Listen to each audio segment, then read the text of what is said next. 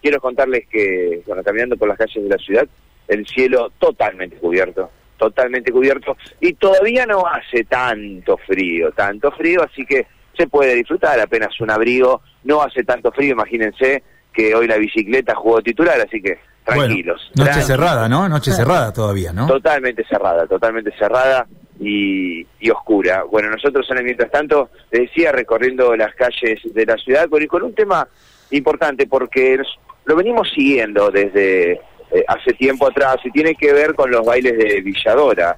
Bueno, los vecinos están pidiendo saber qué va a pasar con Villadora, porque todavía este fin de semana tenemos entendido que rige la clausura. este fin de semana, claro, regiría la, la clausura aún, Mati, ¿no?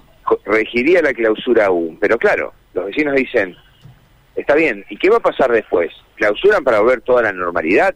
¿Va a haber más controles? ¿Más balaceras? Y acá me detengo con la balacera, porque recuerdan que les contaba eh, en estos días que, bueno, después de un allanamiento en la zona de Barrio Caima, en Desvío Orijón, detuvieron al autor de uno de los eh, balazos que recibió este este joven a la salida del último bailable, bueno, posteriormente llegó la, clausura de, de, Villador allí en Barrio Sargento Caral. Digo uno de los disparos porque este hombre ejecutó seis disparos contra la humanidad de, este joven que fue a, la bailanta y que se retiraba con el auto y este realmente asesino disparó seis veces. Lo detuvieron y ayer finalmente lo imputaron. Y lo imputaron y resultó ser además miembro de la banda de Chucky Ríos y es el autor de esta última balacera que le cuento. Esta audiencia se llevó a cabo este jueves y fue imputado por tentativa obviamente de homicidio a la salida del tradicional boliche de Villadora. Eh, a raíz de eso, bueno, después llegó la, la clausura. Fue identificado como integrante de la asociación eh, ilícita de un sector de la barra de Colón identificada como La Negrada, que cometía diferentes tipos de delitos en la ciudad de Santa Fe. Lo cierto es que este joven fue imputado entonces, el fiscal de homicidios Martín Río le a la autoría de tentativa de homicidio ocurrido a la salida del Club Villadora bueno, se lo señaló entonces como miembro de esta eh, asociación ilícita, integrado por una parte de la banda de Colón, y ahora, bueno, eh, habrá que, esperar cómo siguen las repercusiones, pero finalmente se llevó esta audiencia eh, y de acuerdo a lo programado ahora faltarán las medidas cautelares, pero entonces ya tiene a este hombre imputado que terminó siendo integrante de la banda de Colón. Todo se relaciona con todo, ¿no? Bueno, y venimos siguiendo este caso y finalmente, bueno, quiere, si se quiere, un accionar de justicia para detener a, este joven que fue literalmente asesinar a la salida de un boliche en un contexto donde los vecinos están diciendo, bueno, más controles.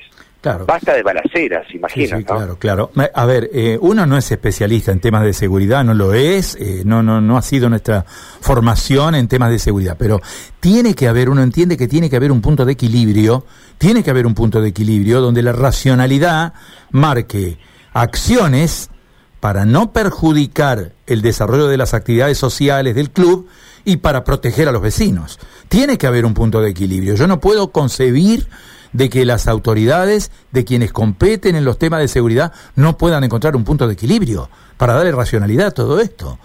Yo la verdad, este, a veces me cuesta entender, ¿no? Cuando, cuando pasan las cosas, cuando pasan las cosas, quizá las desagradables, los organismos accionan y se encuentran a los responsables y se toman las medidas. Bueno, con esa velocidad, con esa rapidez, de cuando ocurren las cosas, no esperemos ahora que vuelvan a ocurrir las cosas. Busquemos la racionalidad. ¿eh? Aquí yo creo. A, ver, en, hubo varias reuniones que no incluyeron a los vecinos, por eso los vecinos están diciendo, no nos llaman, no nos convocan a nosotros, que somos una de las partes más damnificadas. Hubo reuniones y mesas de trabajos entre el municipio, entre la dirigencia del Club Deportivo de Villadora y también del Ministerio de Seguridad. Lo que me cuentan a mí, porque son fueron reuniones cerradas y no tenemos mayores novedades, que se están evaluando una serie de controles y dispositivos para la concentración y la desconcentración de gente. Pero acá, Carlos, va a ser menester y fundamental por lo que pude conocer en off, es que la dirigencia de Villadora comienza a gastar un dinero importante en el pago de efectivos policiales. Ahora, estos efectivos policiales se tienen que hacer presentes y tienen que estar acompañados en una diagramación de operativos con eh, estacionamiento de autos, hacer una pasarela segura para que los autos no estacionen en las inmediaciones de, este club, que ingresen todos de forma ordenada y que la desconcentración sea del mismo modo. Lo que ocurrió con estas balaceras, con las dos balaceras, que tuvieron apenas unas semanas de diferencia, balaceras en las puertas de las viviendas de estos vecinos que se están quejando en Pilladora, eh, si se quiere, y lo que dicen los directivos, dicen, bueno, nosotros, esto fue de puerta para afuera, se tiene que hacer cargo la seguridad, bueno, de la seguridad y como espectáculo público, con tanta cantidad de gente que asiste, bueno, deberá hacerse eh, presente eh, con el pago de efectivos la misma institución. Estamos de acuerdo, estamos de acuerdo, Matías. Ahora, hay, hay algún tema que yo quisiera, a ver, eh, vamos a tratar de profundizar esto. está, está claro que el club tiene una responsabilidad y que la tiene que afrontar. No nos ponemos ni del lado del club ni del lado de los vecinos.